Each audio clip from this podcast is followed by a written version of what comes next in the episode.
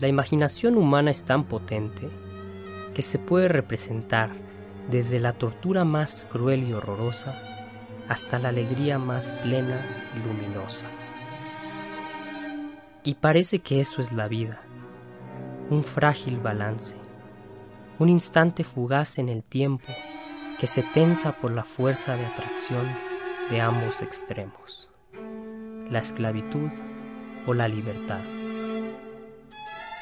Un poeta florentino, nacido en el siglo XIII, plasmó todo el espectro de la existencia humana, con la habilidad del hombre de letras, la profundidad del filósofo y el éxtasis del místico.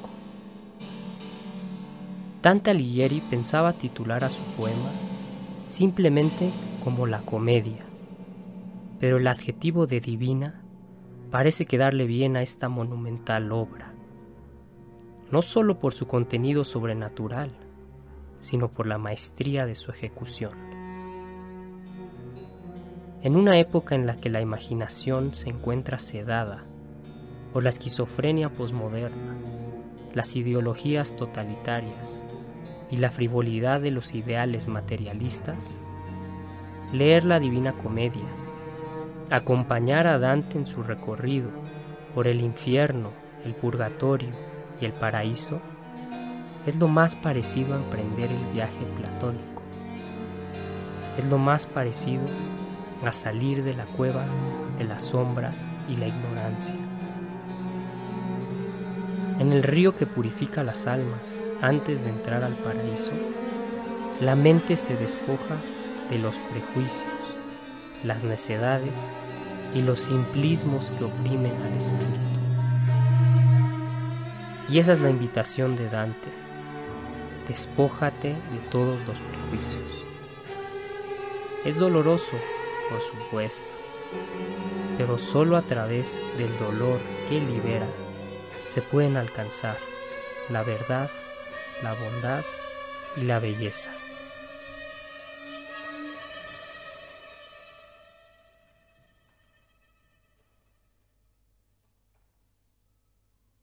Bienvenidos al podcast de Cultura Mínima. Esta ocasión es una ocasión muy especial porque tenemos aquí de vuelta con nosotros a Benjamín Castro. ¿Cómo estás, Benjamín? Hola, muy bien. Ya contento de estar de vuelta también en los podcasts y más para el tema que vamos a tocar el día de hoy. Así es, es un tema que incluso les preparamos tres podcasts para que se hagan una idea de lo que les espera. Y por otro lado tenemos a uno que ya se está convirtiendo en colaborador recurrente, un ingeniero en computación con doctorado en ingeniería industrial, pero que eh, le gusta estar aquí platicando de filosofía, arte, historia, literatura, todo eso. Alejandro, ¿cómo estás? Eh, muy bien, gracias y gracias por la invitación nuevamente. Es un gusto estar aquí. Perfecto. Entonces, esta es una ocasión muy especial porque vamos a hablar de una obra de la literatura universal que todo ser pensante tiene que leer alguna vez en su vida. Así de fácil. Vamos a hablar de la Divina Comedia de el poeta florentino Dante Alighieri. Y este libro está ahí en la cúspide de la literatura universal junto a otras obras que todo mundo tiene que leer, como por ejemplo la Iliada y la Odisea del poeta griego Homero, El Quijote para los hispanoparlantes, esta obra de Cervantes, los dramas de Shakespeare en la lengua inglesa y quizá por ahí eh, otro, algunos otros escritores como Goethe en alemán, Víctor Hugo en francés, Dostoyevsky, Tolstoy en ruso. Es decir, es un libro de esos que eh, marcaron toda una época y pasaron ya a la historia como algo representativo de lo que significa ser humano. Quizá por ahí también, eh, evidentemente, eh, metería yo a la Biblia, ¿no? Como uno de esos libros magníficos. Pero bueno, entonces en esta primera entrega nos vamos a enfocar un poco en el infierno para después abordar el tema del purgatorio y finalmente el del paraíso. Entonces, ¿están preparados ya, Benjamín, Alejandro? Todo bien, todo listo, ya entusiasmado. Aparte de que ya hemos tocado el tema del infierno antes con Javier, fue nuestro número dos, creo, apenas, y, y esa vez lo hicimos con mucha atención. Siento que es un tema difícil y siento que es un tema que siempre debe de salir a la luz eh, porque es importante. Ahorita lo vamos a ir viendo, ¿no? Exactamente, ahí remito a los que nos están escuchando a nuestro podcast número 2, en el que hablamos del infierno. En esa ocasión lo hicimos a partir de eh, los diarios de una santa católica canonizada por la Iglesia Católica, que era eh, Faustina Kowalska. Y aprovechamos como para hablar de la historia del término del infierno, eh, algunos elementos orientales, etcétera. Entonces, eh, les recomiendo que escuchen ese podcast. Ahora nos enfocaremos nada más quizá en la obra de eh, Dante Alighieri. Entonces, ¿qué les parece si empezamos? Yo quiero empezar aquí citando a un escritor mexicano súper reconocido que también considero yo que es uno de los más grandes escritores de toda la historia, que es Juan Rulfo. Juan Rulfos, como sabrán, tiene, eh, bueno, prácticamente nada más tuvo dos obras publicadas en vida. Uno es esa novela corta que es Pedro Páramo, famosísima, y sus cuentos, sus cuentos por ahí que vienen recopilados en El Llano en Llamas, que también es una obra simplemente de otro mundo. Pero bueno, el personaje, eh, uno de los personajes principales de Pedro Páramo es Susana, que es la esposa de Pedro Páramo.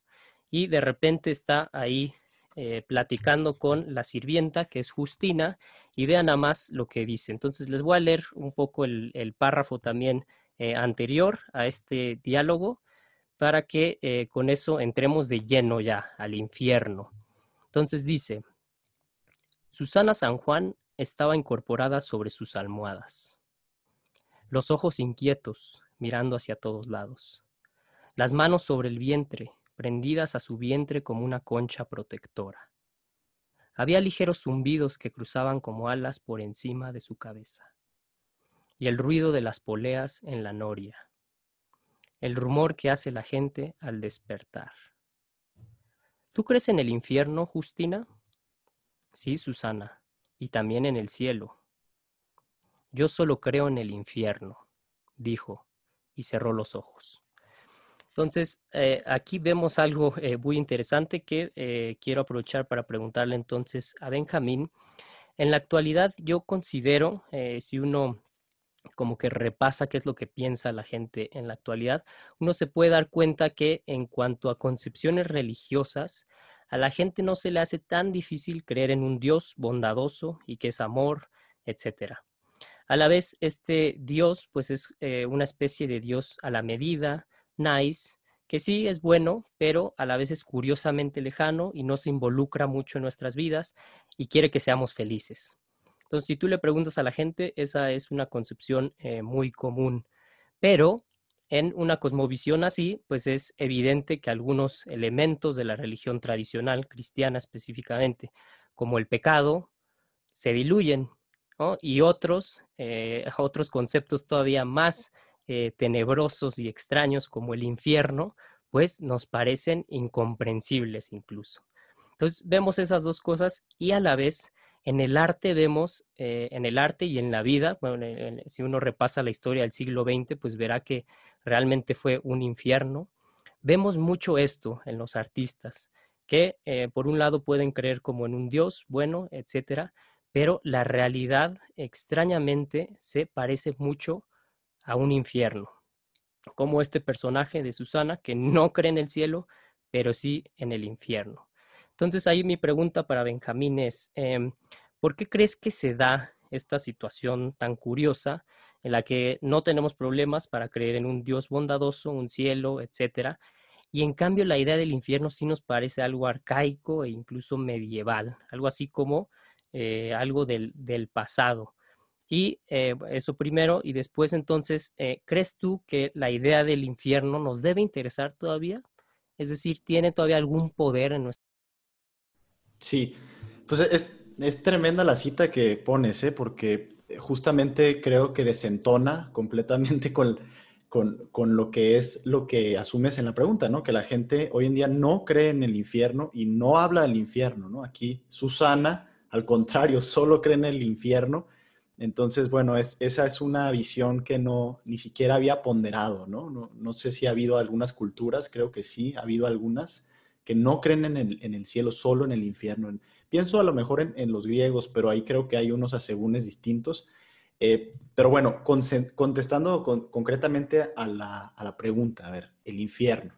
¿Cómo entrarle a esto? Eh, ¿Qué es? Eh, quiero entrar ahí a través de y, creo que es la manera adecuada de hacerlo, de su puerta. Y me refiero a la puerta esculpida por Augusto Rodán. ¿Sí? Es, este, esta obra de arte que se conoce tal cual como la puerta del infierno.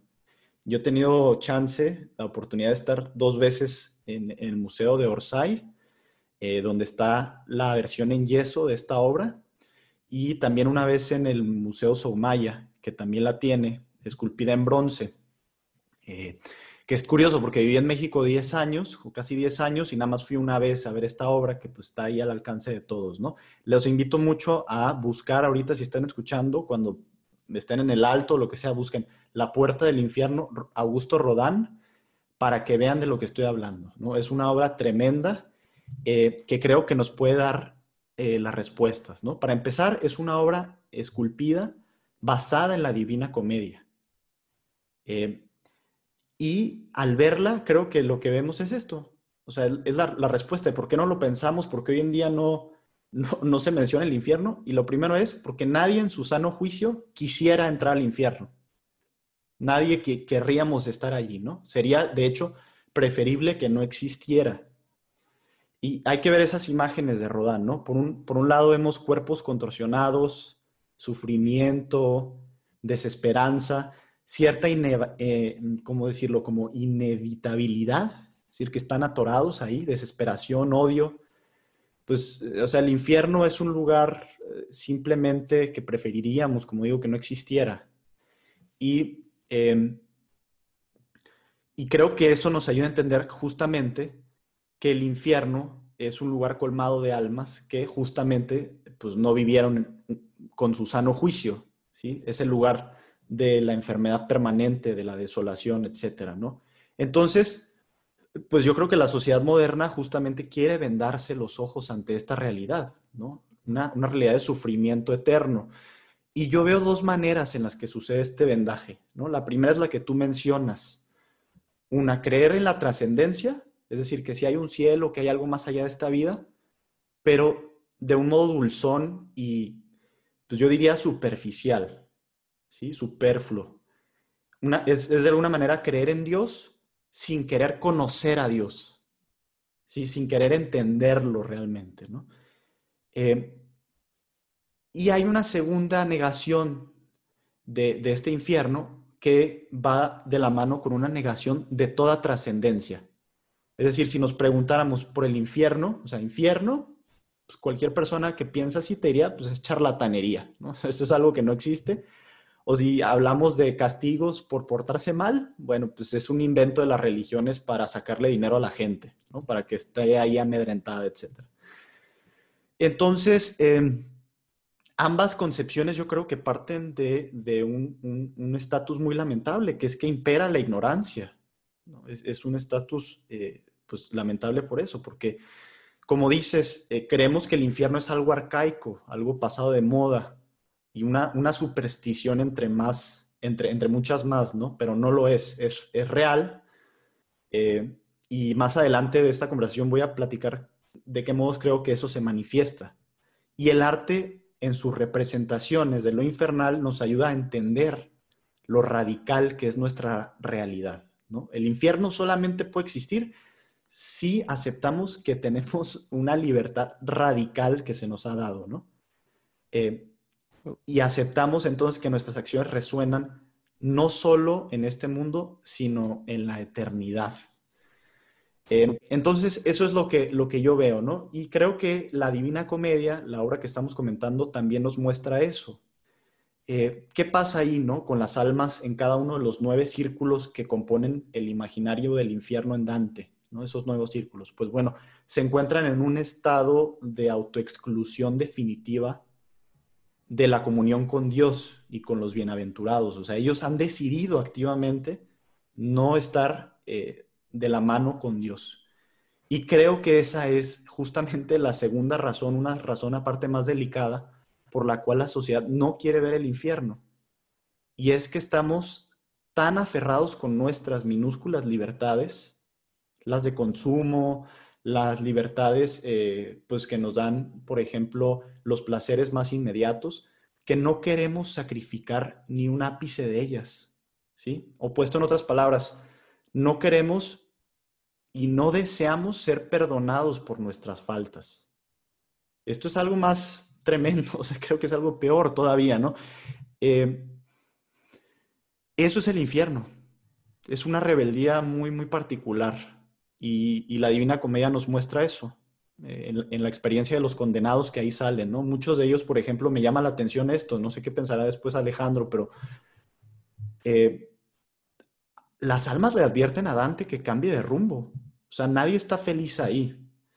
Le dicen eh, que, su experiencia pues, ha sido terrible, ¿no? Y no hay nadie contento allá adentro, solamente hay este, es este aferrarse continuo a no someterse a nada más. Es decir, es un enaltecimiento de la libertad, de, que queremos solamente ser libres, aunque eso nos traiga la peor de las, de las condenas posibles, ¿no? Y eso es lo que yo creo que también sucede en la, en la sociedad actual, ¿no? Entonces, por todo lo que te he comentado, eh, pues el infierno debe importarnos, porque aceptar que está allí eh, modifica nuestro modo de vivir, eh, la textura de nuestras decisiones, la profundidad con que nos acercamos a nuestra vida ordinaria. Eh, ignorar, que no, que, ignorar que existe no nos salva, o sea, no, por cerrar los ojos ya se perdió el monstruo, ¿no? Solamente nos hace más, más proclives o más, eh, estar más inclinados al mal y ser más pesimistas y más tristes. Ok, perfecto. Entonces ahí incluso Benjamín hasta se adelantó a unas cosas que quería preguntarle yo a Alejandro, pero eh, retomo lo, esencial que, comentó es, el infierno eh, está ahí por la implicación de la libertad humana, que es un elemento que ahorita veremos incluso como desde el punto de vista teológico y filosófico, y por lo mismo se escapa incluso nada más a los límites del arte. Es decir, no es nada más eh, algo algo que está ahí eh, como para conmovernos de alguna manera, sino sí tiene una implicación en nuestra vida. Y entonces ahí te pregunto, Benjamín, ¿lo que estás diciendo es entonces que el infierno existe, por lo tanto? Sí, sí, o sea, tal cual. Es que ahí no, no creo que no podemos movernos. como que a veces queremos pensar que es nada más, híjole, como un lugar eh, representativo, no una gran metáfora para que nos portemos bien, pero pues sí existe. Pero para demostrar eso, obviamente, no, va a ser ni el espacio ni, el foro, pero yo lo que invitaría a que nos escuchen es, eh, pues decirles, oigan, ¿ya pensamos bien esto? O sea, ¿ya tenemos la respuesta real de que todo esto son patrañas? ¿O sí hay evidencia de distintas maneras eh, que, que, nos muestran que sí, sí existe el infierno? Mi respuesta sería sí, sí, sí hay infierno. Ok, y ahorita le vamos a pasar la bolita y la tremendísima responsabilidad de que nos justifique un poco, eh, tanto filosófica como teológicamente, pues la existencia del infierno, ¿no? Eso que tú no te animaste, eh, obviamente lo estará acotado, ¿no? Al espacio de este podcast, pero ahorita por ahí va la pregunta Alejandro. Entonces, Alejandro, ya vimos eh, lo que comenta Benjamín, incluso nos dio una referencia y una obra de arte que más adelante yo también eh, querré comparar la Divina Comedia con otra obra de arte, en este caso de arquitectura. Nos mencionó la escultura de Augusto Rodán y, em, y cómo en la actualidad entonces como que quiere cerrar los ojos a esta realidad eh, infernal, ¿no? Pero pues, la pregunta ahora va a ti, en cuestiones teológicas y filosóficas, eh, ¿cómo se justifica una idea así? ¿Cuáles son como que las...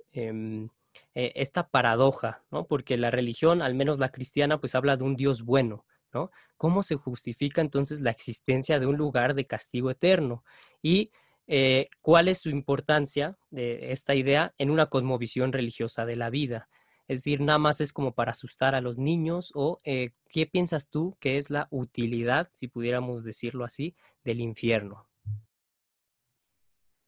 Y, de hecho Benjamín ya mencionó algunos de los temas que yo pensaba también eh, desarrollar, eh, no porque yo quiera, sino porque de hecho los encuentras en la Divina Comedia, ¿no? el primero, como ya se mencionó, es el de la libertad, ¿no? Y ese es un tema que, que a Dante como que le fascina.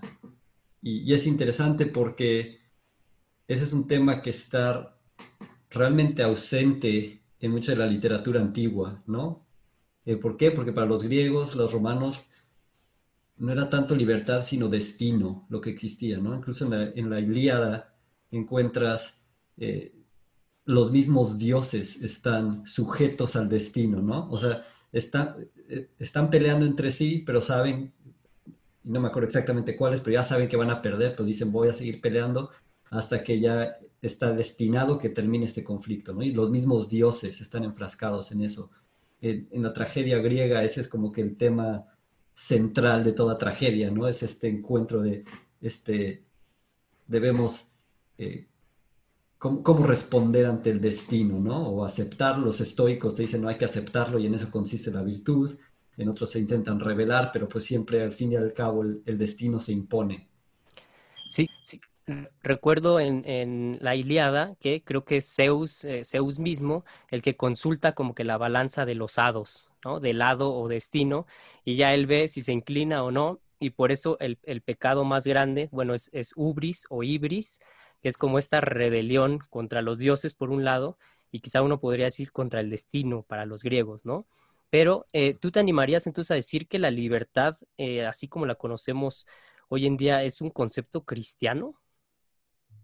Eh, no como lo, conoce, lo, que, conocemos ahorita o lo que consideramos la, libertad hoy en día es una, es una versión emasculada de la libertad en el sentido clásico, en el sentido en que lo entendía Dante, ¿no? Dante como hombre del siglo XIII tiene una concepción de la libertad radicalmente distinta a la nuestra. Eh, y ahorita podemos discutir un poquito más de eso. Eh, pero, pero sí, eh, y, creo que esa es parte de, regresando a lo que estaba diciendo Benjamín, eh, la idea del infierno nos habla de la, gravedad que tiene la libertad, el, el, valor, la importancia que tiene la libertad. Y en el mundo moderno, en la medida en que hemos ido rechazando cualquier idea de consecuencia o intentamos eh, protegernos de las consecuencias, intentamos protegernos de compromisos eh, permanentes, la libertad empieza a perder su valor, ¿no? O sea, ¿qué más da lo que decida hoy si mañana puedo escoger otra cosa, si al día después de mañana puedo hacer lo que quiera? Eh, pierde su sentido, pierde su, importancia, ¿no? Regresamos en cierta forma a esa noción casi eh, precristiana de, pues, del destino, lo que te pasa, te pasa y pues, ¿qué más da, no? No, no tiene valor. En cambio, en Dante lo que vemos es tus decisiones y, porque las decisiones libres que haces tienen consecuencias no solo en esta vida, sino tienen consecuencias eternas, ¿no? Y eso, eso pone la idea de libertad en una perspectiva completamente distinta y mucho más este, potente, mucho más este, pesada que la que tenemos hoy en día. Ok, entonces estás diciendo que eh, uno, bueno, y que creo que lo comentó Benjamín de cierta manera, uno elige estar en el infierno. Y eh, eso se ve en, la Divina Comedia en el infierno de Dante, en el, en el hecho de que no hay puertas de, o sea, todo el mundo está ahí, pero no están encerrados, ¿no? ¿E-, ¿Eso es lo que estás diciendo? Sí, prácticamente sí. De hecho, cuando, cuando entran al infierno, ¿no? está la, famosa este, inscripción eh, que dice, ¿no? Todo el que entra aquí pierda toda esperanza, pero eh, no dice nada de que hay una puerta, de que esté, o sea, es, es, un, como un arco, me imagino, eh, pero no dice que tuvieron que abrir la puerta para entrar, ¿no? Está, está abierto, pero las almas no se salen de ahí. y eso es algo, eso es fascinante porque también como mencionó Benjamín, de hecho la, déjame buscar la cita exacta, pero una vez que lee que Dante entra y lee esa, inscripción y no entiende, como que se queda confundido así de qué significa, le dice Virgilio, ¿no? que para, los que no han leído la Divina Comedia, eh, Dante inicia su travesía, eh, está perdido en una selva, está desesperado, no sabe cómo salir de ahí y se encuentra a Virgilio, el poeta latino, que era su, digamos, su ídolo, su, su modelo a seguir. Y entonces Virgilio le dice que ha sido enviado ahí a, a, a mostrarle el camino, pero que para poder eh, regresar a su vida normal va a tener que hacer una travesía por el, por el infierno, el purgatorio y eventualmente el cielo, ¿no? Eh, pero Virgilio ahí le dice, eh, así que le está diciendo, este es el sitio del que yo te dije que vamos que vamos a ir, ¿no? Es el sitio de que hice ya advertencia, donde verás las gentes dolorosas que perdieron el don de inteligencia, ¿no? Entonces, esa es, esta, esta es otra noción interesante en, la visión tradicional del infierno, que es, ah, es gente que ha sacrificado su inteligencia, ¿no? Eh, que han perdido, eh, han, han preferido otros bienes inferiores al de su inteligencia, porque en la, noción tradicional, ¿no? La, si pudieras contemplar la verdad, eh, esa, esa, verdad te lleva finalmente a Dios, ¿no? Que, para, que en, la, visión cristiana, que es la que tiene Dante, eh, Dios crea todo para que regrese a Él, ¿no? Todo ser humano tiene este deseo, como dice San Agustín, eh, no existe para ti, Señor, y nuestro corazón no descansa hasta que descansa en ti, ¿no? Entonces, este, el rechazar ese, ese, para, e, ese, ese bien para el que fuiste hecho, eso es el infierno, ¿no? Es, preferir algo que nunca te va a satisfacer. Eh, ok, eh, oye, y esto genera entonces una eh, como hasta aporía o paradoja teológica en el sentido de que cómo es posible que el ser más perfecto después de Dios, que era Lucifer, ¿Cómo es posible que él haya tomado esta decisión necia e incluso estúpida de eh, convertirse en eso que vemos en, la, en el infierno de Dante, que es una, eh, un monstruo con tres cabezas que está masticando ahí a, a, Judas, a Bruto y a Casio, ¿no? ¿Cómo es posible entonces que un ser aparentemente tan inteligente haya tomado esa decisión? ¿Cuál es la explicación? ¿Es, simplemente ignorancia, estupidez? Eh, ¿tú, tú, ¿Tú qué crees que sea como que la principal razón por la que la gente y hasta incluso un ángel tan inteligente pudiera condenarse en el infierno? Eh, creo que también esto nos lleva de regreso a lo que estaba contando, a otra cosa que comentó Benjamín y que creo que es otro tema muy eh, central en la Divina Comedia, que es la idea del deseo, ¿no? el, deseo que es simplemente lo, que deseas, lo que consideras tu bien, y el problema es eh, finalmente esta soberbia, ¿no? O hubris, como dijiste, ¿no? Eh, que es finalmente el negarse a reconocer, el negarse a aceptar lo que te está siendo dado, que es un orden que tú no estableciste, es un orden que tú no creaste, tú no decides las reglas, pero te es dado, ¿no? Te es dado gratuitamente, te es dado para que lo disfrutes, ¿no? O sea, nuevamente la idea en el cristianismo no es de que Dios crea el mundo nomás para tener unos juguetitos, nos crea para que lo disfrutemos a Él, ¿no? Eh, por eso todo nuestro deseo está ordenado fundamentalmente hacia Dios. Eh, incluso de los, sí, también de eh, los, seres más elevados, los seres angelicales. Pero, y esto nuevamente nos lleva a, una, precisamente esa historia del Génesis, ¿no? Que se le dice, la tentación es, seréis como dioses. O sea, seréis, seréis como dioses sin tener que eh, sin Dios, ¿no? Sin, sin, aceptar lo que Dios pide, sin, sin, aceptar el orden que Dios establece. Y ahí esa, esa sí es, es, es parte soberbia, parte ignorancia, parte estupidez, parte, no sé, todo. Eh, nuevamente, como dice Dante, es, son los que abandonan, los que han abandonado su inteligencia.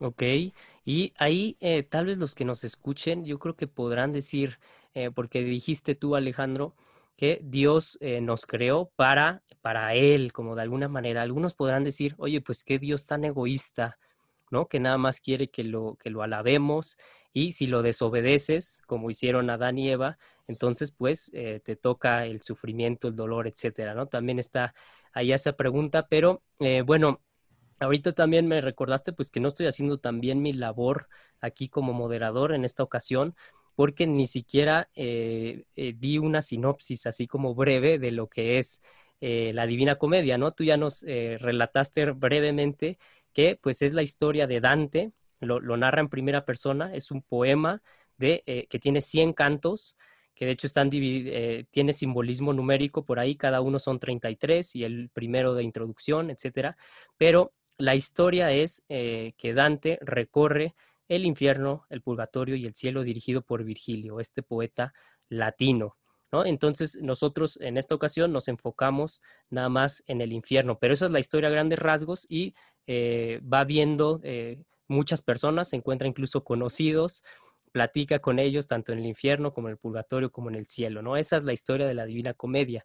Pero eh, bueno, ya que entramos un poco a la historia, les pregunto, le pregunto a Benjamín, em, para, que, para que los que no lo hayan leído, y, pues no se trata de spoilers, esto no es spoilers ni mucho menos, porque es un poema, pero ¿cuál es un, pasaje memorable para ti y que, que, te impresionó, que te gustó, que te llamó la atención? ¿Cuál es el, el tuyo? Y después pasamos a Alejandro, le preguntamos.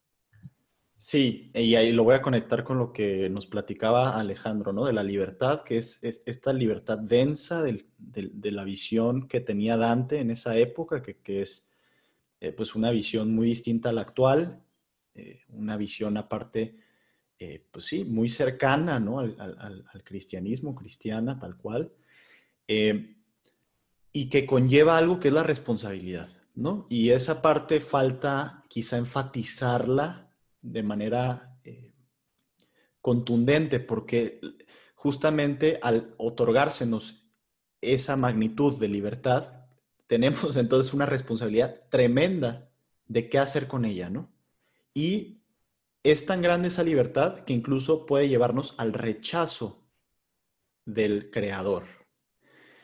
Em, hay una cita por ahí de C.S. Lewis en, en, este libro que escribió que se llama el problema del dolor, en la que tal cual habla de esto que decían ustedes, de, que el, infierno no tiene una puerta, ¿no? Y de hecho creo que él, habla algo, dice, el infierno solamente está enllavado por adentro. Eh, ¿A qué traigo esto? Bueno, él, usa esa, esa, cita para contestar una de las objeciones que suelen presentar las personas que no creen que el infierno sea real y esta es más teológica.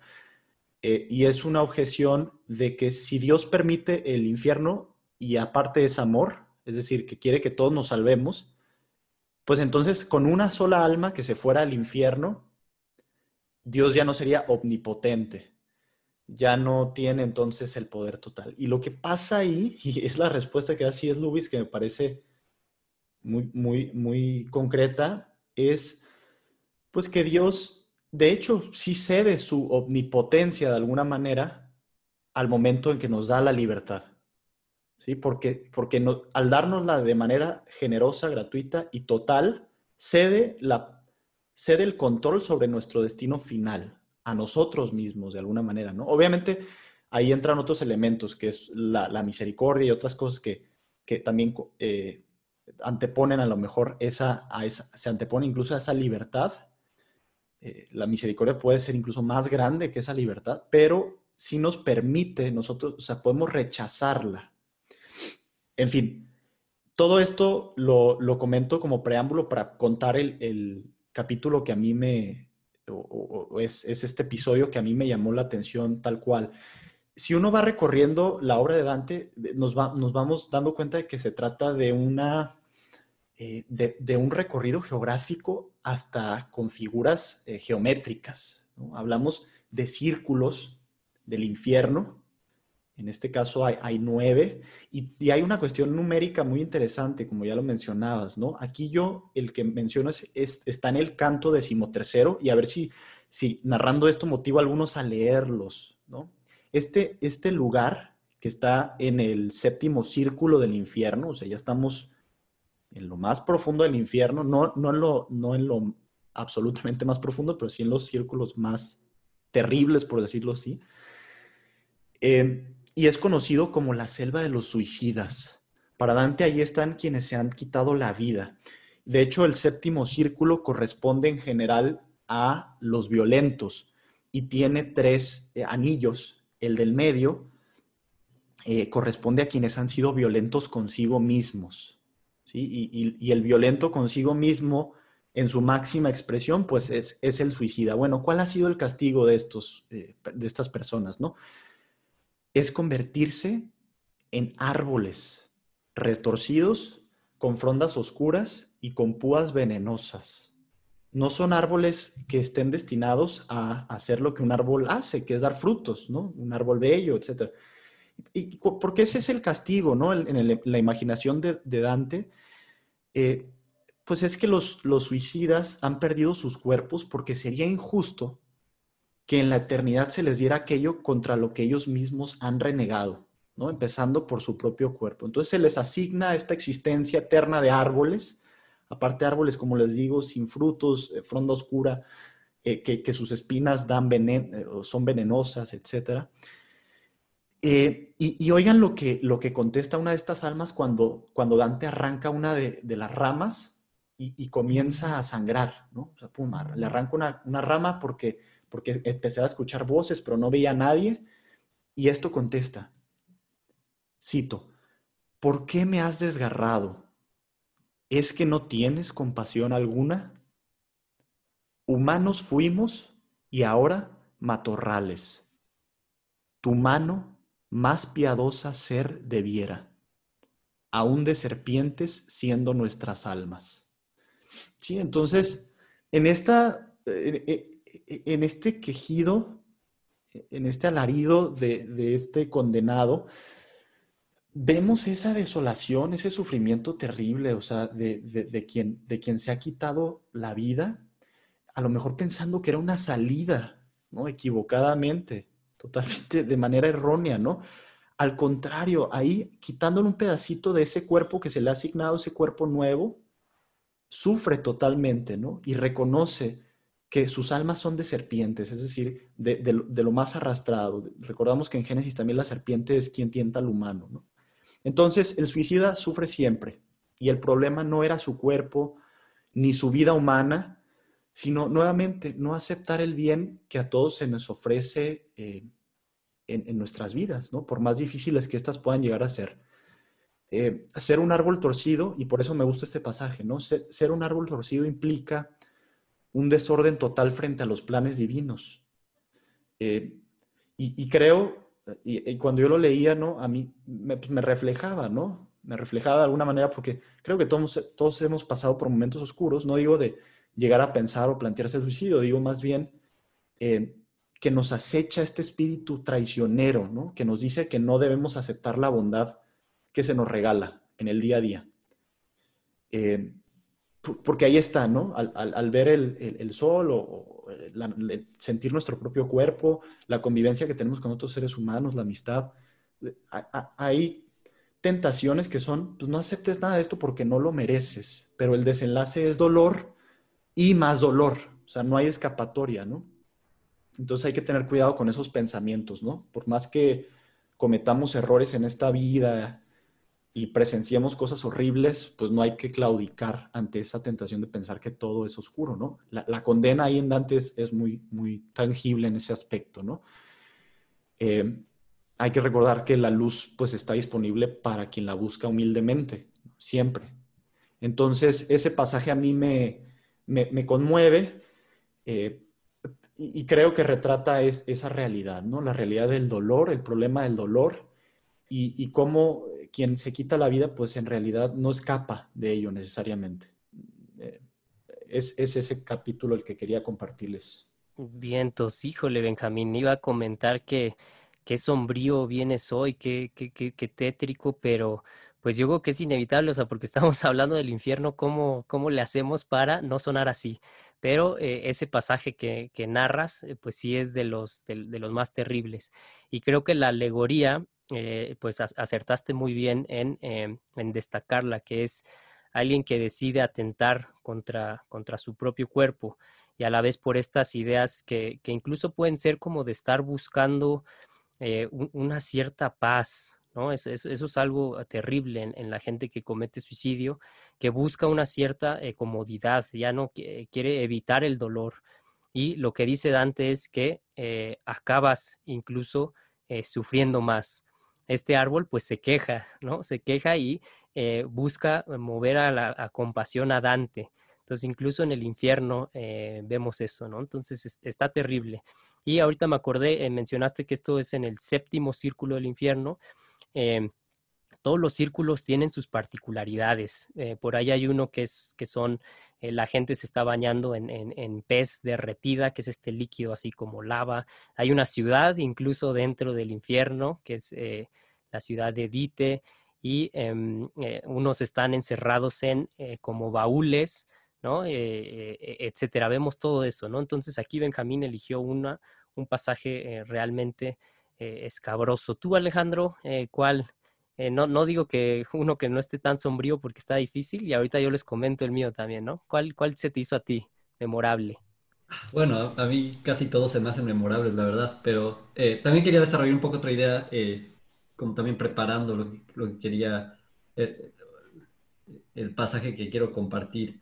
Eh, una de las cosas interesantes que, que, ahorita mencionamos un poco es este, que los castigos en el infierno, ¿no? Según Dante, siempre son, siempre corresponden al pecado, ¿no? Y son una especie de, eh, la conclusión lógica del, pecado del pecado que te entregaste, ¿no? Por ejemplo, los, los lujuriosos, es decir, los que se entregan, los que se dejan llevar por la pasión carnal, están siendo arrastrados por un viento por toda la eternidad, ¿no? No tienen, eh, no tienen descanso. Eh, y ese, también es uno de los pasajes así más impresionantes, ¿no? Pero eh, lo, interesante de, todas de estas imágenes y todos estos castigos es que, y, es algo que enfatiza Dante, es que son reflejo de la justicia, ¿no? Sea, el, infierno no es que sea, no es que sea un Dios maldito que manda a todos ahí porque, nomás porque sí, todo castigo en el infierno es un castigo justo. Y, el mismo Dante en, el poema, ¿no? Cuando va viendo todos estos castigos, hay, hay, momentos en los que se desmaya, hay momentos en los que está llorando de, la, de ver este sufrimiento, ¿no? Y, quiere compadecerse y Virgilio lo regaña. Le dice, no, no, no, ¿por qué te vas a burlar de la justicia divina, ¿no? Entonces, algo que a mí me, me llama mucho la atención de la Divina Comedia es este, empieza a haber un cambio de perspectiva en Dante, ¿no? Desde el principio. Y, cuando llegamos al purgatorio y al, paraíso vamos a hablar más porque eso se intensifica. Pero hay este, Dante empieza a tener esta eh, visión eh, que, nuevamente el, infierno es un misterio, no en el sentido de que hay, no podemos decir nada, ¿no? Es, algo que no vamos a agotar, es un misterio que no podemos agotar, pero podemos preguntarnos, podemos eh, investigar, podemos tratar de explicar. Y, una de las razones, una de las cosas que alguien comentó hace ratito es que una crítica contra, creo que fue Benjamín, una crítica contra la idea del infierno es que, bueno, si Dios es omnipotente y si Dios es bueno, ¿por qué habría el infierno, no? Eh, y creo que parte de la respuesta es, o parte, una, no necesariamente una respuesta, pero otra forma de pensar acerca de este problema es que nosotros no tenemos la perspectiva de la totalidad ¿no? que tiene Dios. Nosotros no somos omniscientes, nosotros no somos eh, eh, benévolos, no somos este, eh, omniscientes. entonces, obviamente, la idea del infierno nos, nos causa, no sabemos reconciliarla, ¿no? Pero el hecho de que nosotros no podamos reconciliarla no quiere decir que no sea posible. Y creo que Dante eso es parte de lo que va experimentando en su, travesía a través del infierno empieza también con las mismas preguntas, las mismas, y, de hecho creo que sí pregunta en alguna ocasión, no me acuerdo exactamente, pero tiene muchas preguntas, ¿no? A lo largo de, su camino eh, acerca de, pues, qué onda con este lugar. Eh, y lo que vemos es poco a poco va cambiando su perspectiva en la, en la medida en que va ajustando su visión a la visión de Dios, ¿no? Empieza a tener esta visión del todo que, que no la alcanza hasta el, hasta el final. Eh, entonces es algo que, a mí siempre me ha llamado la atención, eh, que, cualquier rechazo de, del infierno siempre asume eh, o, presupone que, tenemos, que, nosotros tenemos la visión total y no la tenemos. Que, ahí la, pregunta, o sea, porque ahorita eh, dijiste que el, infierno de cierta manera, los castigos tienen que ver con la justicia, pero aún así eh, nosotros como seres humanos imperfectos y que, eh, que también eh, tendemos a la compasión, alguien podría decir, pues sí, entiendo que sea eso lo justo, pero eh, no hay una equivalencia entre un castigo eterno por una culpa temporal. ¿No? Eso creo que es una pregunta que, eh, que siempre está ahí planteada. Es decir, pues sí, yo fui malo, ¿no? Y, e, Hitler incluso podría decir, pues bueno, maté millones, pero em, una eternidad de sufrimiento eh, es el castigo justo a eso. Híjole, ahí está la pregunta, ¿no? Sí, nuevamente es, es una pregunta difícil, porque nuevamente desde nuestro punto de vista limitado, pues sí, parece que no hay proporción, ¿no? Pero bueno, de la perspectiva eterna, de la perspectiva del todo, probablemente sí la haya, ¿no? O no podemos decir que no la hay. Ok. Y, entonces, ¿cuál es el, pasaje que, le quieres compartir a los que nos escuchan? Bueno, a mí, a mí un pasaje que también siempre me, impresiona es, y lo mencionaste brevemente hace, hace rato, es cuando llegan al centro del infierno, ¿no? Ya el, círculo más profundo, eh, a diferencia de, nuestra, de la imagen que generalmente tenemos del infierno, donde hay fuego y llamas y eh, calor, ¿no? Porque es el centro de la tierra. Eh, aquí es, un, es una estepa congelada, helada. Todas las almas que están ahí están en un lago congelado. Eh, y en el mero, mero centro está eh, Satanás, ¿no? El diablo, con sus tres caras, como una parodia de, la Divina Trinidad, que, nos remite esa idea de cuál es su, ¿no? ¿Por qué, terminó ahí? Fue por querer eh, tomar el lugar de Dios, ¿no? Pero es algo que es imposible. Entonces queda nomás esta parodia de las tres caras. y lo interesante es que Satanás está ahí, ¿no? Mascando a tres condenados, a Judas, Bruto y Casio, eh, los traidores, pero, pero no se inmuta, o sea, está ahí y, sus alas se están moviendo y con eso se congela toda esa, todo ese círculo, pero no, no responde, no, o sea, es completamente indiferente a todo lo que está ocurriendo, ¿no? De hecho, Dante y Virgilio, para, para, para llegar al, purgatorio, van a tener que cruzar por el centro de la tierra, entonces descienden por las piernas de, o sea, se le, se le agarran de las piernas y van bajando, eh, porque es un monstruo gigantesco, eh, y, no se inmuta, o sea, no, no responde, no es como que se los intenta quitar, o sea, está tan, tan encerrado en sí mismo que no, no ve nada, ¿no? Y eso creo que es la, esa es, la, la, idea del infierno, este estar, decía San Agustín, incurvatum en se, en se encorvado en ti mismo, que no puedes ver más allá. Eh, todo lo que no sea conforme a tus estándares, conforme a tus deseos, causa sufrimiento, ¿no? Y, es, ese es, creo que eso es parte del sufrimiento del infierno, es todas estas almas eh, no quieren, no quisieron someterse, entonces cualquier cosa, ni siquiera tendría que ser un castigo eterno en esa forma o, algo macabro como vemos en, en, Dante, podría ser una inconveniencia infinitesimal, pero cuando estás tan encorvado en ti mismo, hasta eso se vuelve infinito, ¿no? Eh, entonces, en el mero centro está Satanás, que ya comentamos que eh, fue el ángel más perfecto, más bello, más inteligente, y está tan encerrado en sí mismo que ni siquiera se da cuenta que Dante y Virgilio escalan por sus piernas y pum, salen por ahí. Algunos dicen que incluso eh, salen del infierno por el, eh, por el orto, por el ano de Satanás, y pum, de repente llegan al, purgatorio, ¿no? Al, monte del purgatorio. Pero si se fijan eh, con el pasaje que eligió Benjamín de eh, los suicidas que se convierten en árboles y el que destacas tú, Alejandro, de Satanás así tan encerrado en sí mismo, pues es como, eh, se puede ver como esa continuidad, ¿no? Los, los, suicidas se convirtieron en árboles, es decir, en, vegetales, y Satanás pues también es, es, un monstruo ahí gigante, pero que ya no está abierto a lo demás, es decir, esa es la condenación. Y como dices, eh, pues no sabemos cómo sea, tal vez no haya unos demonios ahí picándonos con trinches y, haya calor y fuego, pero el infierno lo podemos vivir em, eh, todos los días, y a eso voy con, con, Benjamín. Ahí te va esta pregunta, Benjamín. Eh, ¿Has tenido tú alguna experiencia del infierno o dónde ves esta, e, en la actualidad algo así como una presencia infernal? ¿No? ¿Dónde, ves eso?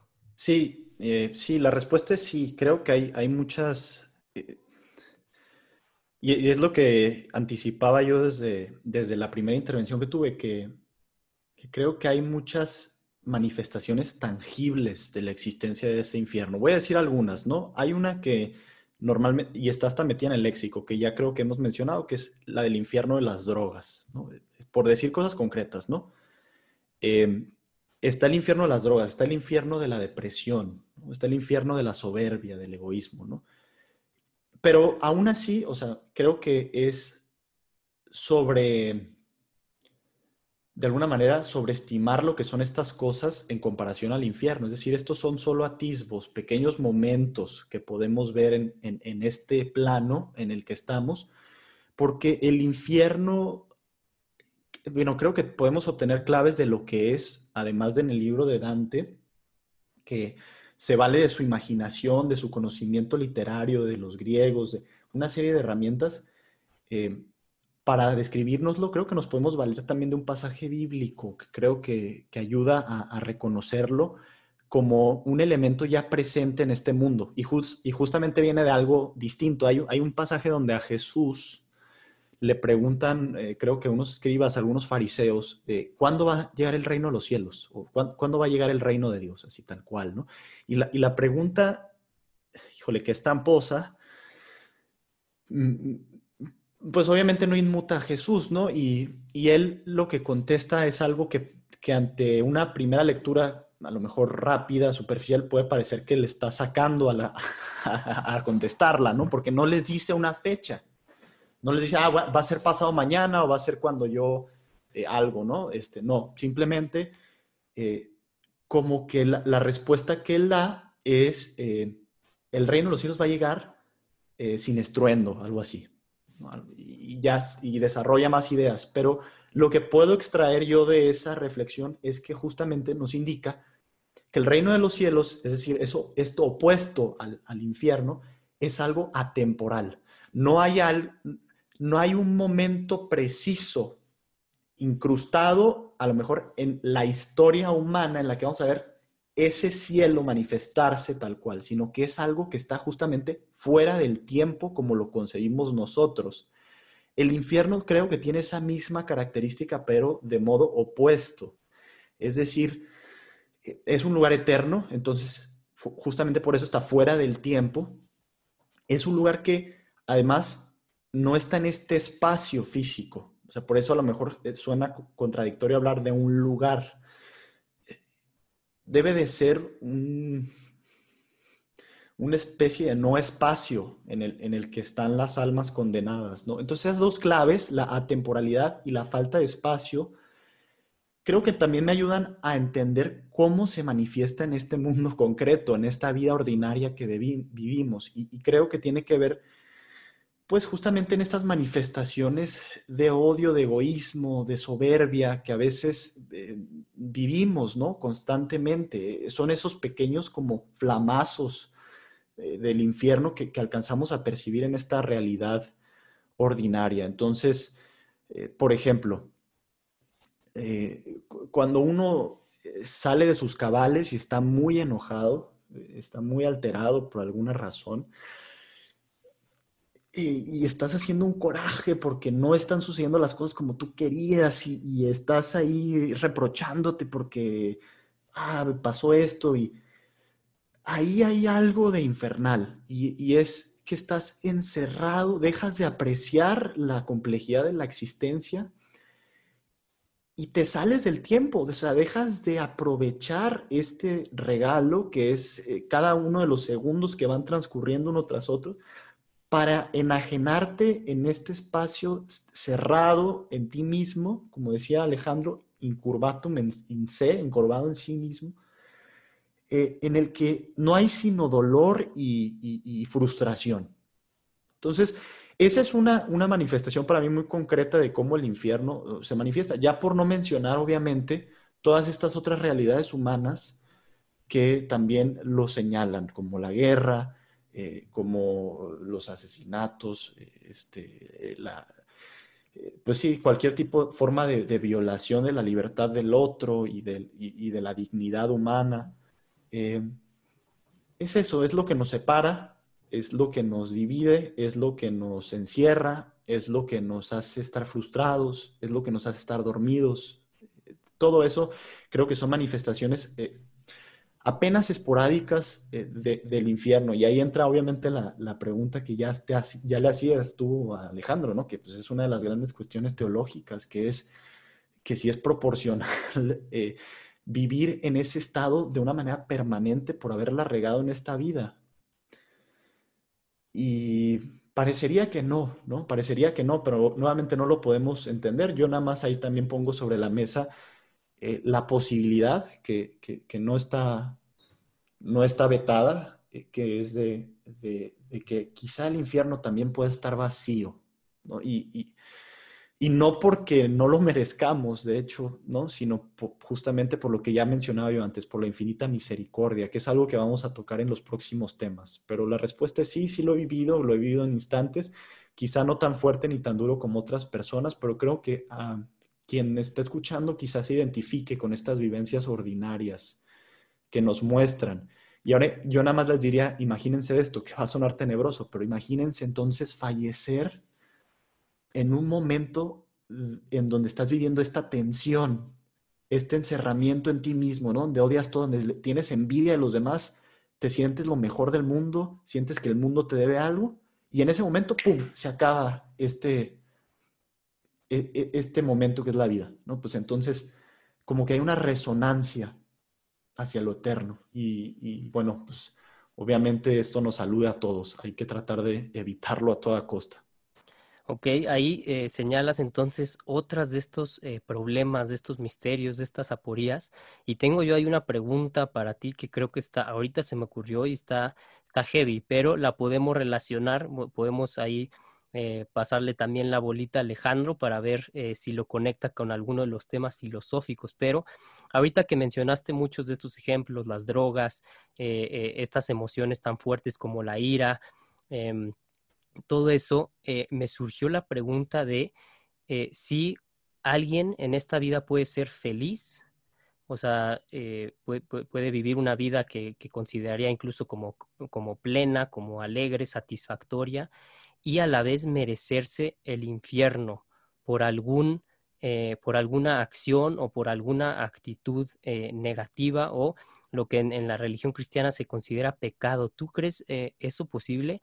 imaginemos a alguien rico, ¿no? Que, ¿no? que no tuvo problemas y que pues no sufrió, no, no, tuvo así depresión seria, no, no fue adicto a las drogas, etcétera ¿Y eh, crees que, se, que, es compaginable esto de eh, una vida pues eh, relativamente decente con la condenación eterna? Sí, sí, sí es, sí es posible también.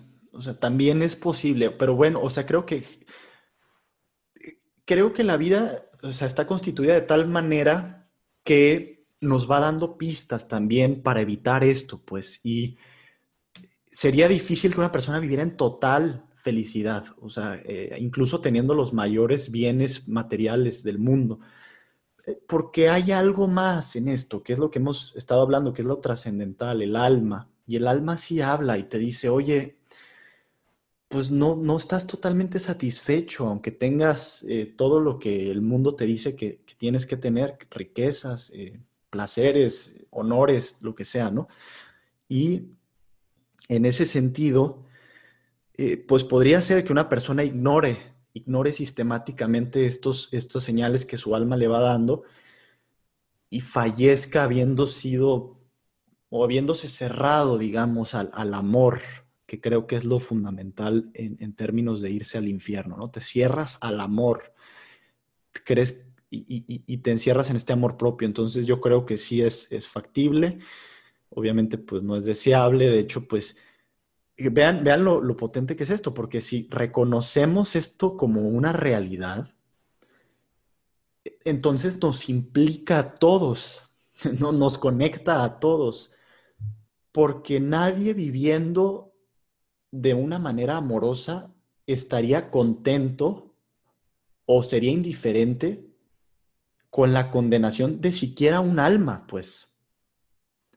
Porque ¿no? O sea, porque eso sería de alguna manera también un motivo de tristeza eterna para el resto, para el resto de las almas.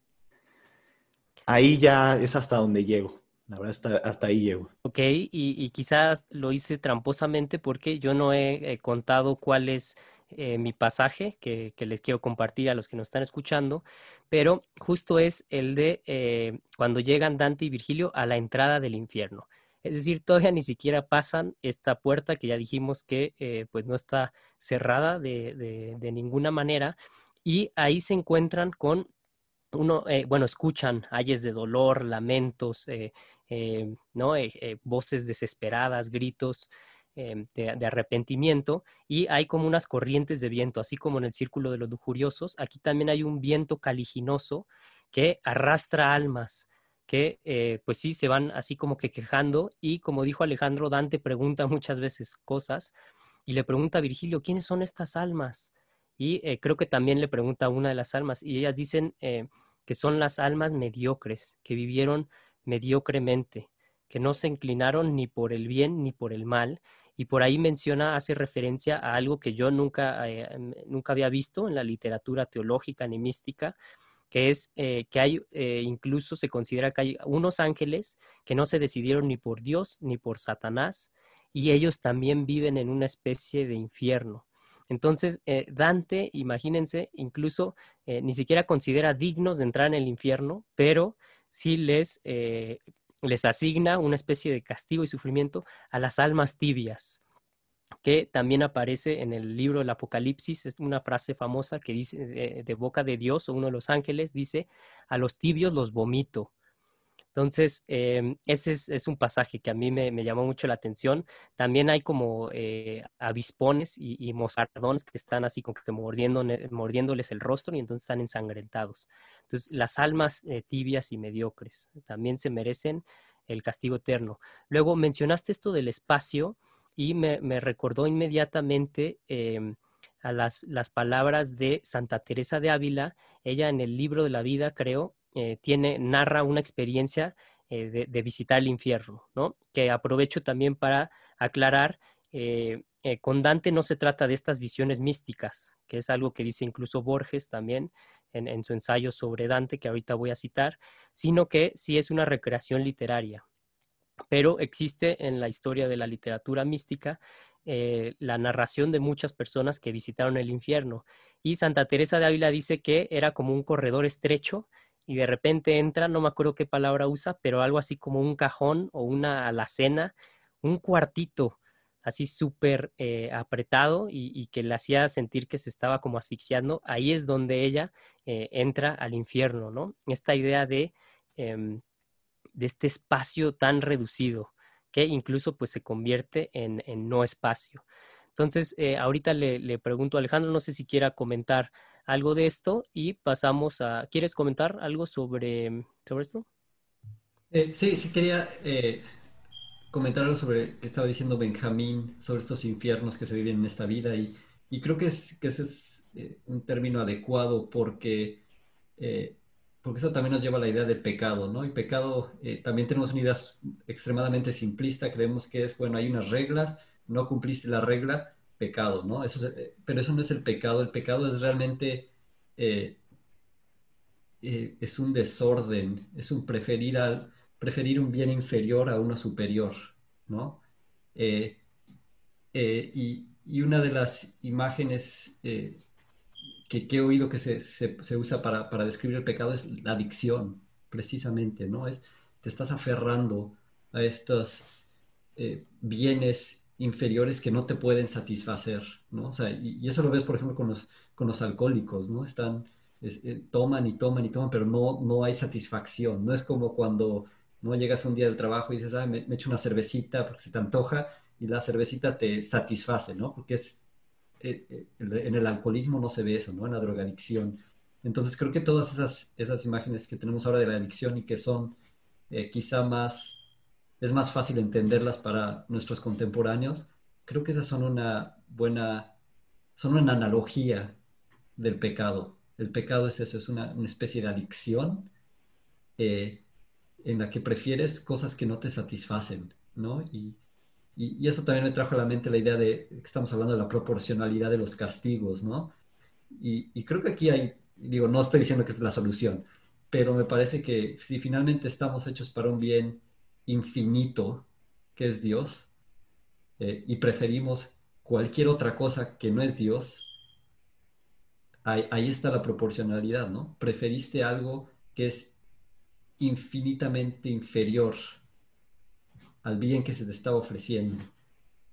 Y entonces se te da un castigo proporcional, un castigo eterno. Eh, no, sé, no sé si es la respuesta, no sé si es teológicamente adecuado, pero como que estaba reflexionando sobre eso y, me trajo eso, eso a la mente. Y eso creo que es parte de lo que dice de lo que dice Dante, ¿no? O sea, siempre que habla de la justicia divina, siempre se, está, se, se, presupone que es proporcional, eh, que el castigo es adecuado, ni siquiera es que sea demasiado eh, eh, estricto o muy poco estricto, es lo adecuado, ¿no? Y por eso están los, los círculos, no todos los pecadores son iguales, ¿no? Hay pecadores que merecen peores castigos mientras más profundos estén en el infierno, otros merecen castigos menores, todos son eternos, pero no son iguales. Y eso es, algo que a mí también me parece muy interesante.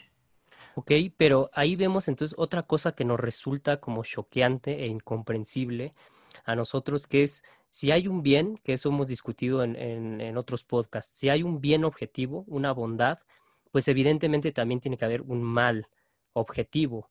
Y eh, eso es lo que vemos en, Dante al eh, colocar incluso amigos suyos que le parecían personas que, que eran incluso encomiables por otros aspectos, pero los coloca en el infierno por un mal, un pecado objetivo.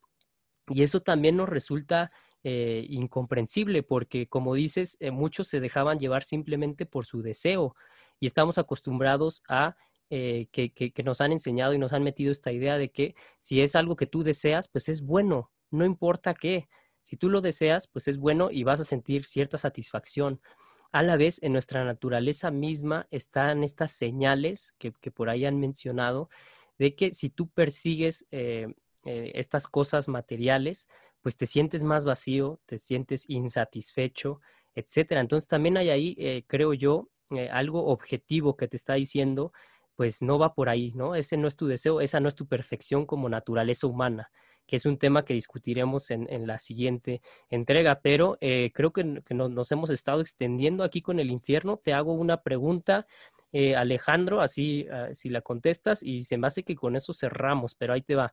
A ver, entonces, eh, tú que has, hemos, bueno, hemos discutido esto de la libertad, eh, y cómo se, eh, justifica de cierta manera el, castigo eterno, etcétera. Eh, vimos que esto entra, entra, dentro de una cosmovisión religiosa, pero, ok, algunos podrán decir, sí, estuvieron discutiendo sobre el infierno y pues de cierta manera tal vez puede que sí exista, pero ¿no convertiría eso a la religión, al cristianismo en algo pesimista? O, en esto de la objetividad del pecado, ¿no puede considerarse que la religión es demasiado rígida moralmente? Esa, sí, esa es la pregunta que muchos se hacen, ¿no? Y, nuevamente creo que nos regresa esta noción que muchos tienen del, pecado, que es, bueno, es una serie de reglas, o sea, la moralidad es una serie de reglas. Si no sigues la regla, castigo, ¿no? Estás mal. Eh, pero precisamente lo que, lo que dice Dante y lo que dice la tradición judeocristiana, de hecho, es que eh, estamos, fuimos creados para Dios porque fuimos creados para ser felices, ¿no? O sea, Tomás de Aquino empieza su, la segunda parte de la suma, que es sobre la moral, la moral. La primera pregunta es, bueno, ¿cuál es el fin del hombre? Y la respuesta es la felicidad. ¿no? Así empieza, y, Aristóteles empieza así su, su, ética, ¿no? Esa es la primera pregunta, ¿qué es lo, ¿para qué existimos? Para ser felices. Bueno, ¿y, en qué, y después en qué consiste, no? Eventualmente la conclusión es la vida virtuosa, es lo que nos hace felices. Eh, Santo Tomás va más allá y dice, es eh, la vida virtuosa porque eso nos orienta a Dios, nos abre la eternidad, la visión divina, etcétera, etcétera, ¿no? Entonces, al final del día, la moral es realmente sobre cómo ser felices, cómo ser realmente felices. Eh, y consiste, creo, en ordenar esos deseos. ¿no? Los deseos no son malos en sí mismos. Eh, consiste en ordenar esos deseos de tal manera que libremente escojas aquellos bienes que son superiores. ¿no? Y, lo hacemos en, muchos, eh, no pensamos esto en términos morales, pero es una decisión moral, el, el, el no comerte el, el, taco adicional, ¿no? Para, para, para, preservar tu salud, esa es una decisión moral, es una decisión libre y es una decisión en la que estás viendo dos bienes objetivos, uno, el taco, dos, tu salud, y estás escogiendo uno que es superior, ¿no? Entonces, en eso consiste al final del día la moral. Eh, creo que lo que le falta también a la modernidad es entender que eso no pasa de forma automática, eh, que no podemos simplemente sentarnos, pensar y ya, ¿no? Necesitamos, de chiquitos necesitamos las reglas, a veces hasta de adultos, necesitamos las reglas para irnos orientando, ¿no? La ley, eso es lo que hace, la ley te orienta. Necesitas la disciplina, necesitas desarrollar estos hábitos, este, necesitas desarrollar una disposición para poder ver el bien, eh, necesitas desarrollar tu voluntad para poder escogerlo, ¿no? Entonces, eso es lo que es la moral, es nuevamente, la, sí, la, moral, la forma en que la entiende el mundo moderno es una forma emasculada y, y ni siquiera superficial, es algo fluido, no tiene sustancia, es insustancial. Poner en el centro otra vez la noción de virtud, ¿no? de, vida virtuosa que pues no está ahí, ¿no? Simplemente creemos que, eh, que estos bienes van a llegar como por sí, por sí solos, por sí mismos, perdón, o eh, que, que, que, no vale la pena educarse, por así decirlo, en esto que son las virtudes humanas, ¿no? Que es, en realidad lo, pues es, lo que hace de alguna manera más bella la vida, que es eh, poder, poder actuar de manera correcta y aparte eh, la alegría que deriva de ello, pues, ¿no? de, de, dar a los demás eh, un poco más de bien, ¿no? Del que, del que ya tenían. Ok, entonces eh, la moralidad no como un conjunto de reglas impuestas por eh, un Dios así mandón, así como cuando somos eh, pequeños, imaginamos que nuestros papás se inventan arbitrariamente reglas, ¿no? De que no puedes comer esto no puedes salir sin zapatos y simplemente lo vemos como una imposición. Y en ese sentido el pecado entonces te aleja de la felicidad. El pecado es esta mala decisión que hace que tú eh, te enfoques y decidas por los bienes que no te van a satisfacer de cierta manera. Y entonces, eh, pues sí existen eh, criterios objetivos de eso, porque para todos es evidente que un adicto a la heroína, pues es una persona infeliz y está viviendo un infierno. Entonces, eso es lo que vemos en el infierno de Dante, que igual nos resulta em, algo problemático.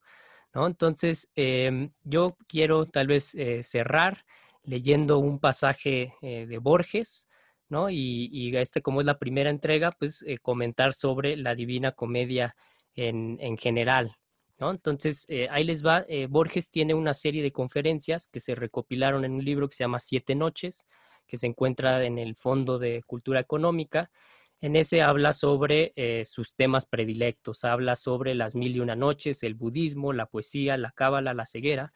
Y la primera conferencia que dio fue sobre la Divina Comedia. Entonces, vean lo que dijo el mismísimo Borges. Dice, si he elegido la comedia para esta primera conferencia, es porque soy un hombre de letras y creo que el ápice de la literatura y de las literaturas es la comedia. Eso no implica que coincida con su teología ni que esté de acuerdo con sus mitologías. Tenemos la mitología cristiana y la pagana barajadas. No se trata de eso. Se trata de que ningún libro me ha deparado emociones estéticas tan intensas. Y yo soy un lector hedónico. Lo repito, busco emoción en los libros. La comedia es un libro que todos debemos leer. No hacerlo es privarnos del mejor don que la literatura puede darnos, es entregarnos a un extraño ascetismo.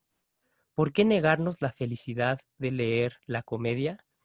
Entonces ahí les pregunto y si quieren con eso eh, nos despedimos.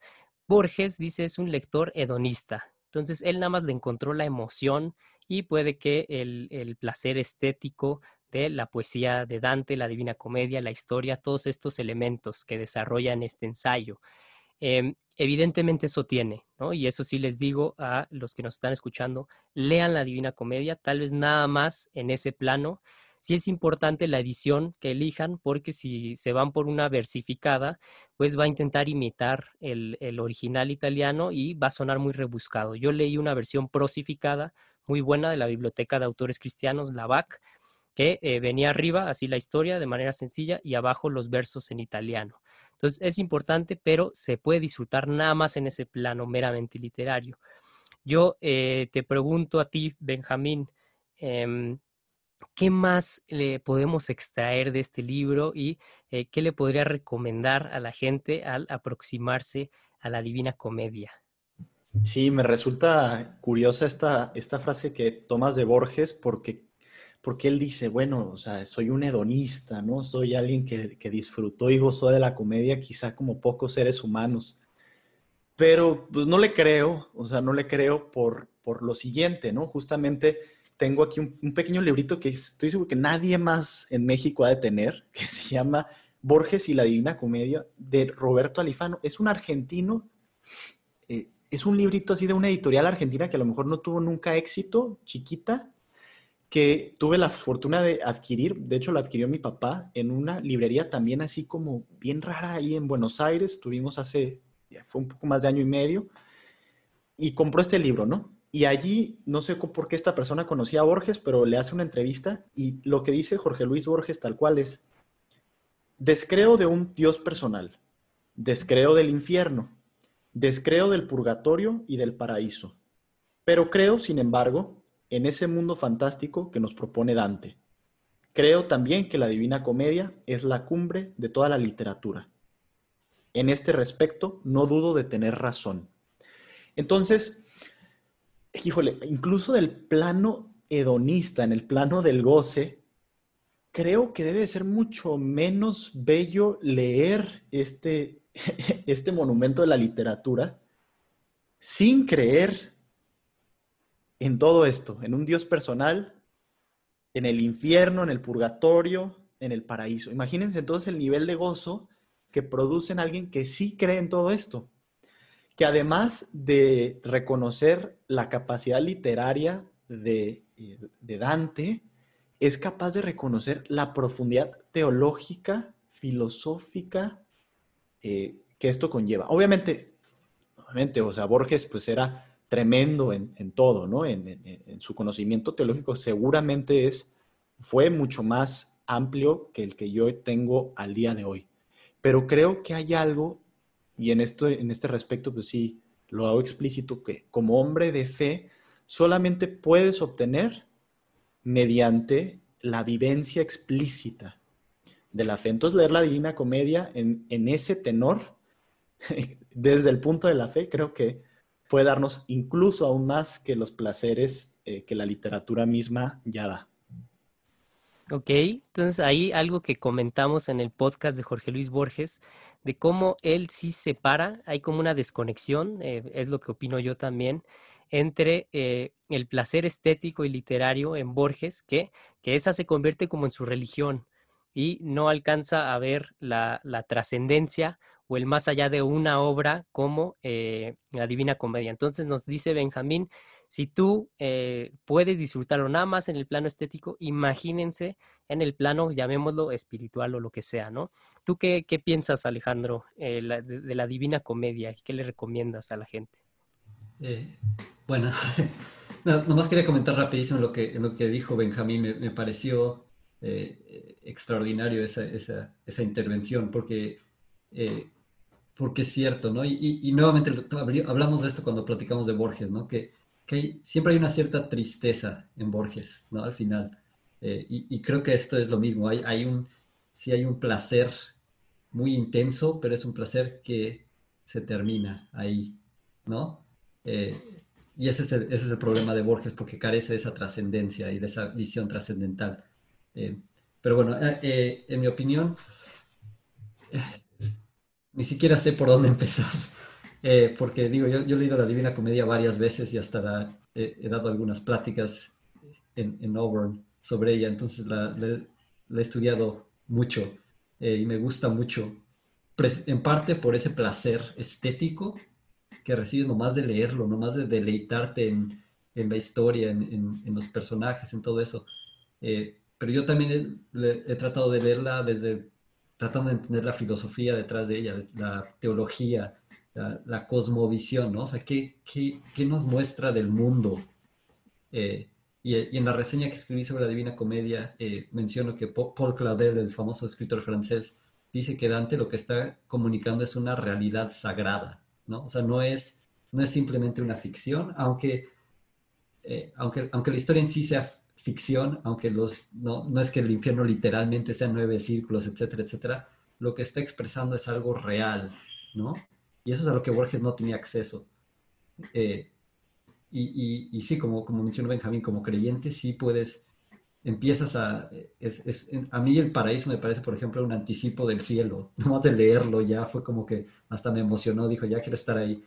Eh, pero más allá de eso, también otra forma que, algo que, que, contribuye a la Divina Comedia es que, que, te provee de una educación en sí misma. Eh, hay tantas referencias, digamos, mitológicas, históricas, eh, filosóficas, teológicas, que para realmente eh, leerlo y tratar de entenderlo te, educa, te cambia tu punto de vista, tu perspectiva.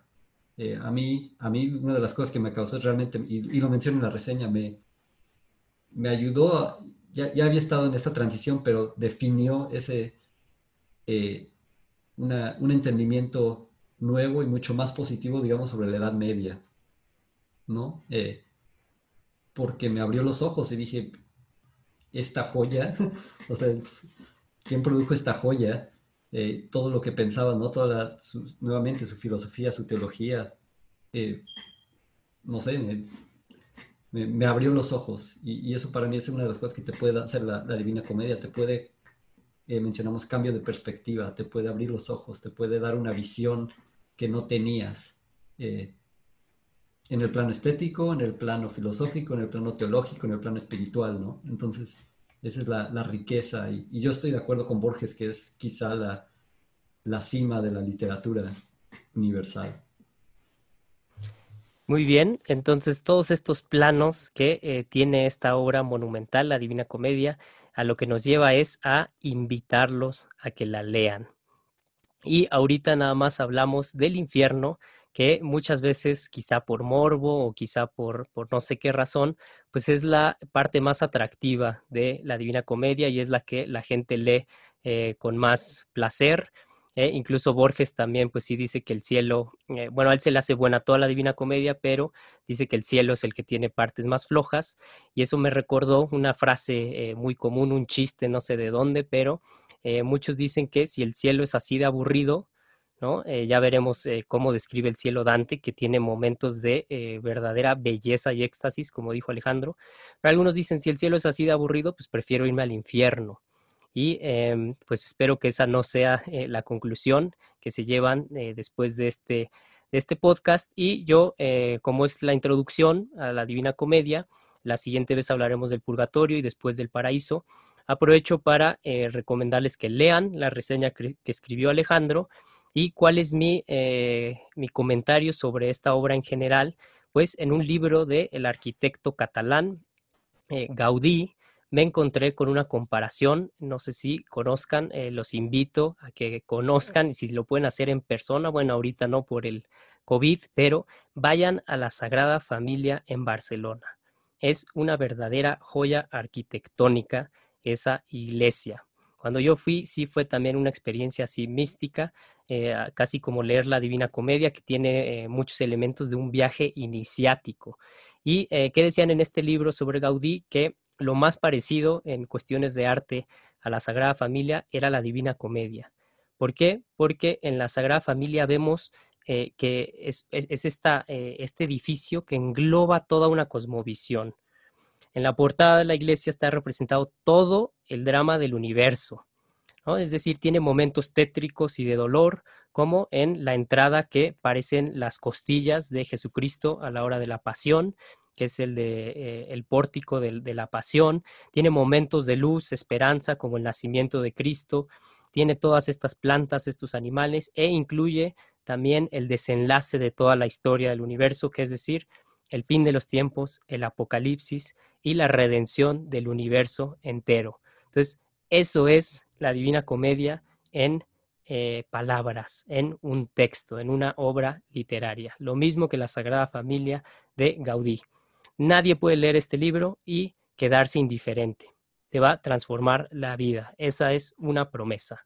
Entonces, con eso, no sé si quiera decir algo a alguien, pero eh, creo que nos podemos despedir y les digo, estén atentos. nuestra siguiente entrega será sobre el purgatorio. Entonces, hasta luego, que estén bien. Gracias por acompañarnos. Adiós Alejandro, adiós Benjamín.